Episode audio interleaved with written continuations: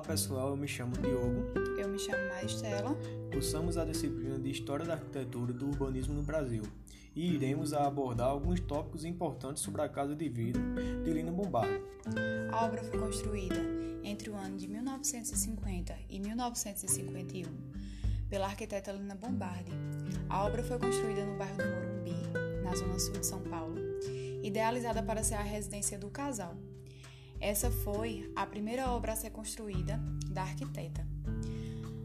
A escolha dela pelo terreno foi no intuito de apreciar a natureza, aproveitando o entorno e podendo contemplar a visão geral da cidade de São Paulo através da fachada sul. O partido do projeto é semelhante à Casa das Canoas de Oscar Niemeyer. A casa projetada é composta por térreo, primeiro pavimento com três divisões principais, sendo elas área social íntima, pátio, pátio livre e área de serviço. No térreo está localizados depósito, garagem, circulação vertical e de veículos. No primeiro pavimento se encontra a área social íntima, que estão localizados área livre, biblioteca, sala, lareira, sala de jantar, jardim com árvore central, aproveitando uma árvore que já existente que há no local quartos, banheiros e closet, e um corredor com acesso para a cozinha. No meio dela é localizado o pátio livre, que estão localizados a cozinha e um pátio com a área ampla e ventilada. Mais atrás é localizado a área de serviço, que estão localizados é, closet, banheiro, quartos e varanda, que são para os trabalhadores que moraram lá.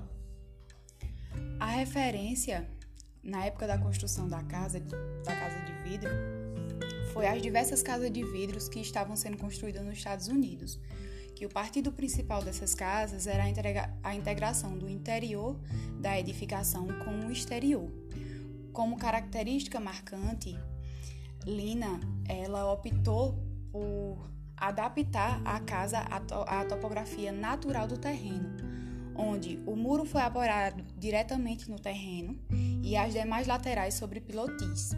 Também dispõe de fachada livre, planta livre, terraço-jardim, janelas em fita e fachada pura.